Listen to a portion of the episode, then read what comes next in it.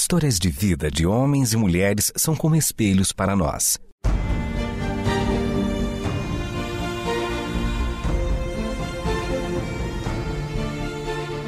Convidamos você para entrar nas páginas do livro que conta a história do Deus que entrou em nossas histórias. Ouça sobre pessoas que viveram os mesmos conflitos que você e eu enfrentamos e que em Deus encontraram sentido da vida. A partir de agora, você está diante do Espelho na Janela. A narrativa a seguir é baseada em personagens e histórias bíblicas, mas com complementos ficcionais. Afinal, o que é um herói? A primeira resposta que me vem à mente é uma pessoa sábia, forte, destemida, inteligente, estrategista, altruísta.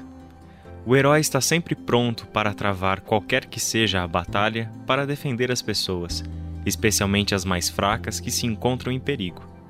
Entre a sua satisfação pessoal e o bem coletivo, o herói jamais pensaria em si mesmo.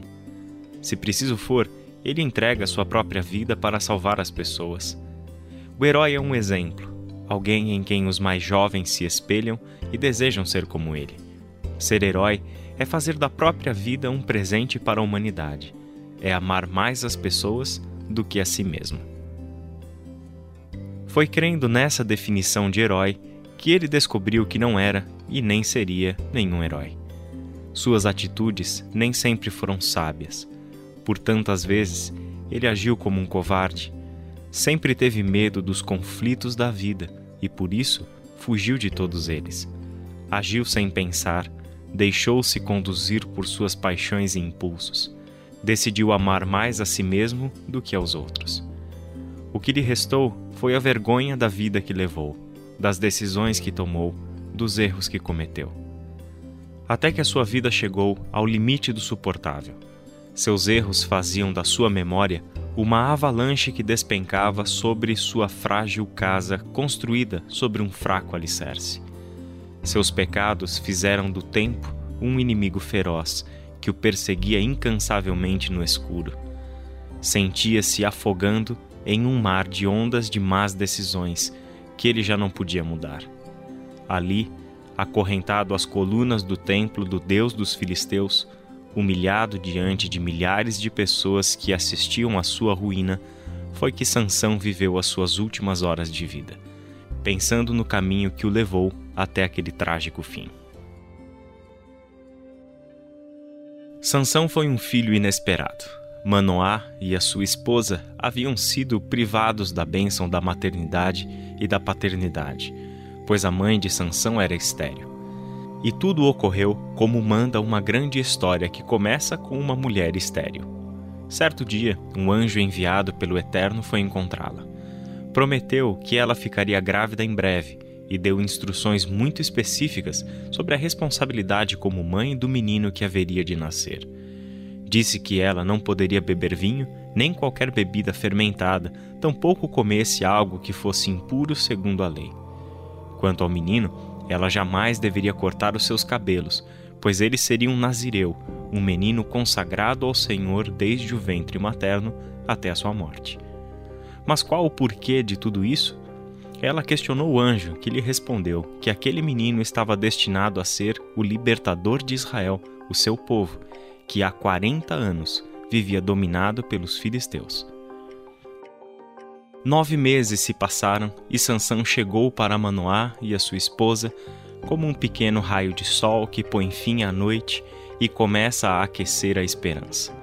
Esse também era o sentimento de todo o povo de Israel que esperava um libertador que finalmente os tirasse do domínio filisteu.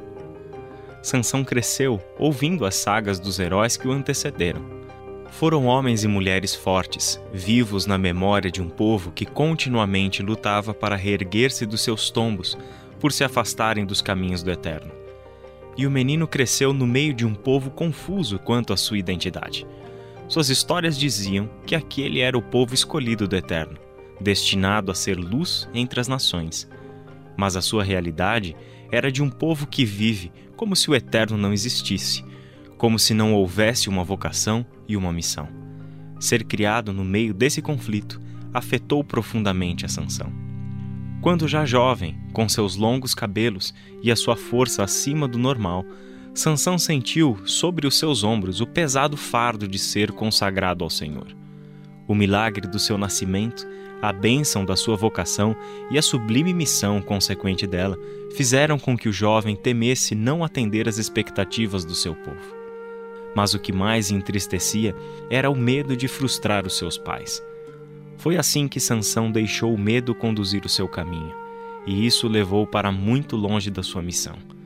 Tudo o que Sansão não queria ser, uma frustração para os seus pais e para o seu povo, foi exatamente o que ele se tornou. Logo que descobriu a sua força, Sansão passou a usá-la para o seu próprio benefício. Não perdia oportunidades de agir violentamente para demonstrar o seu poder. Ele rasgou um leão ao meio, como se fosse um cabrito. Matou milhares de filisteus ao longo da vida. Liderou seu povo por 20 anos. Mas tudo o que fez, fez para manter-se longe da sua real responsabilidade. Possuía uma força descomunal, mas nunca usou com sabedoria e para o bem.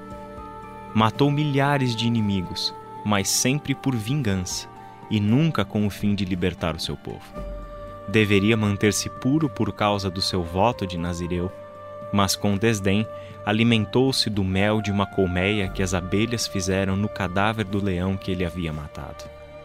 Casou-se com mulheres estrangeiras, pertencentes ao povo inimigo, e deitou-se com prostitutas. Parecia que cada atitude de Sansão era cuidadosamente pensada para ser um ato de rebelião contra a sua vocação e ao Deus que o havia chamado. Espelho na janela. Você está dentro das páginas do livro que conta a nossa história com Deus.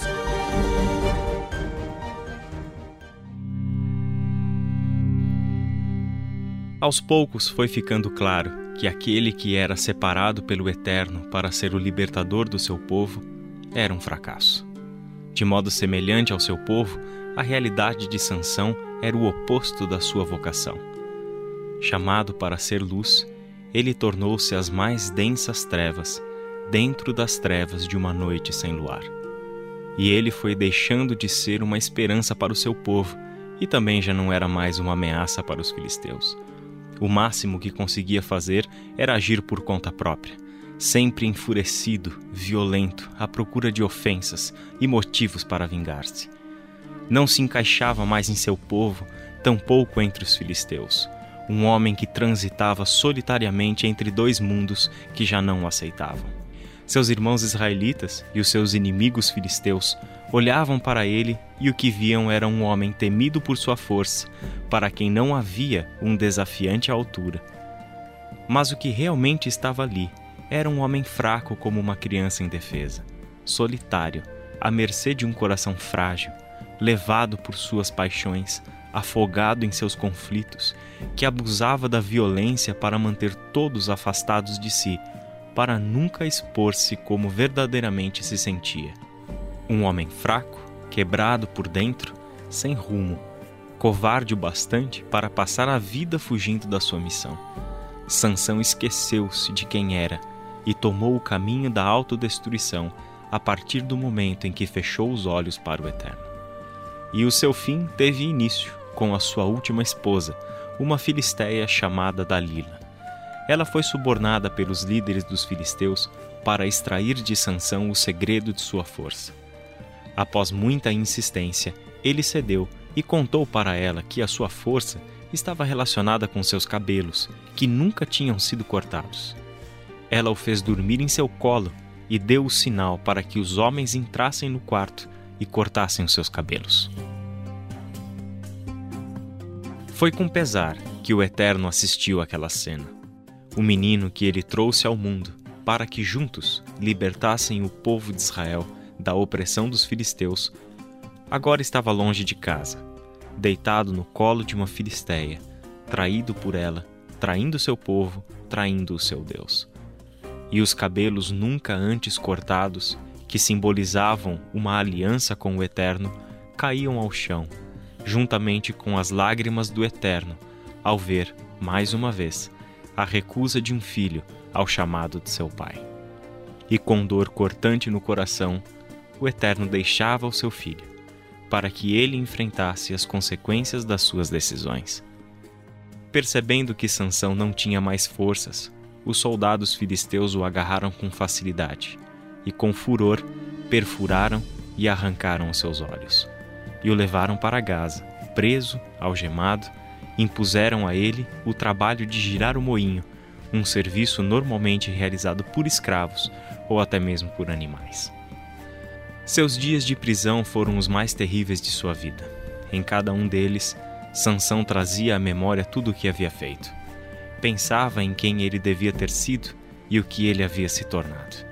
E ali, naquela condição, longe de casa, humilhado, fraco e desprezado, sem ter mais nada para mostrar de si para alguém, é que Sansão se pôs a caminhar em direção ao seu coração. A cada volta que ele dava com o moinho, era como um momento eterno para encontrar-se com o homem que estava dentro dele, mas de quem ele fugiu por toda a vida. Ao invés de usar a força para conquistar a si mesmo, Sansão havia evitado o conflito que ele mais deveria ter enfrentado. E assim ele reconhecia suas fraquezas, a sua desobediência, teimosia e soberba. Agora que estava cego, é que Sansão pela primeira vez pôde ver quem ele realmente era ele nunca mais veria o sol. Mas do meio do seu arrependimento é que vinha a visão do Eterno, cuja graça resplandece mais do que dez mil sóis. Alguns meses depois, os filisteus prepararam-se para oferecer um grande sacrifício ao Deus deles. Foram muitos dias de festa. Em certo momento, a fim de alegrarem a festa, mandaram buscar Sansão na prisão com o propósito de expô-lo diante de todo o povo e de todos os líderes do povo, humilhando-o diante de cerca de três mil pessoas que estavam ali. Machucado, sofrendo dores e cego, com os cabelos já crescidos novamente, Sansão foi conduzido por um rapaz pelo meio de todas aquelas pessoas, a maioria já bêbadas, gritando palavras de escárnio contra ele. Riam e menosprezavam do grande e temível Sansão que agora não era mais do que um ator do divertimento de uma festa ao deus dos filisteus. Ele pediu ao menino que o colocasse próximo das colunas do templo, de modo que pudesse se apoiar nelas. O rapaz fez como Sansão pediu. Então, com as duas mãos encostadas naquelas colunas, ele dirigiu ao Eterno uma última oração. Ó soberano Senhor, lembra-te de mim. Ó Deus, eu te suplico, dá-me forças mais uma vez, e faze com que eu me vingue dos filisteus por causa dos meus olhos. Em seguida, ele empurrou as colunas com os dois braços, gritando: Que eu morra com os filisteus. E da fraqueza do cego Sansão encontrou-se força uma última vez. As colunas cederam, foram rompidas e o templo desabou sobre todas as pessoas que estavam ali todos que estavam dentro do templo morreram. Sansão matou mais pessoas em sua morte que durante toda a sua vida.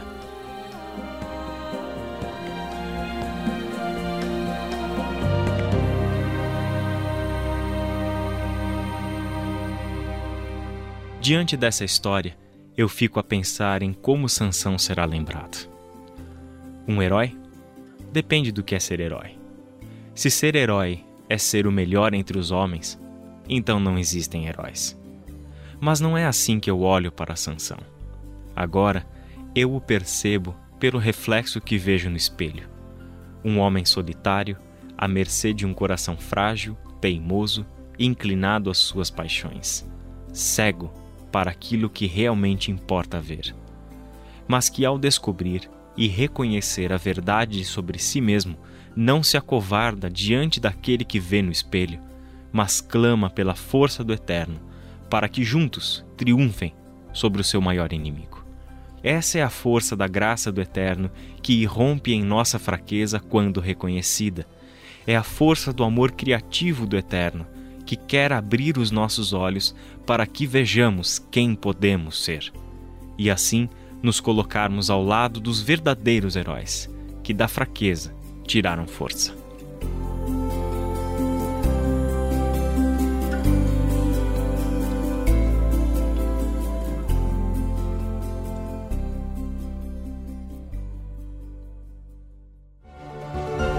Este foi o Espelho na Janela, um programa baseado em personagens e histórias bíblicas, mas com complementos ficcionais. Escrito e produzido por Renata Borjato e Israel Mazacorati. Realização Transmundial.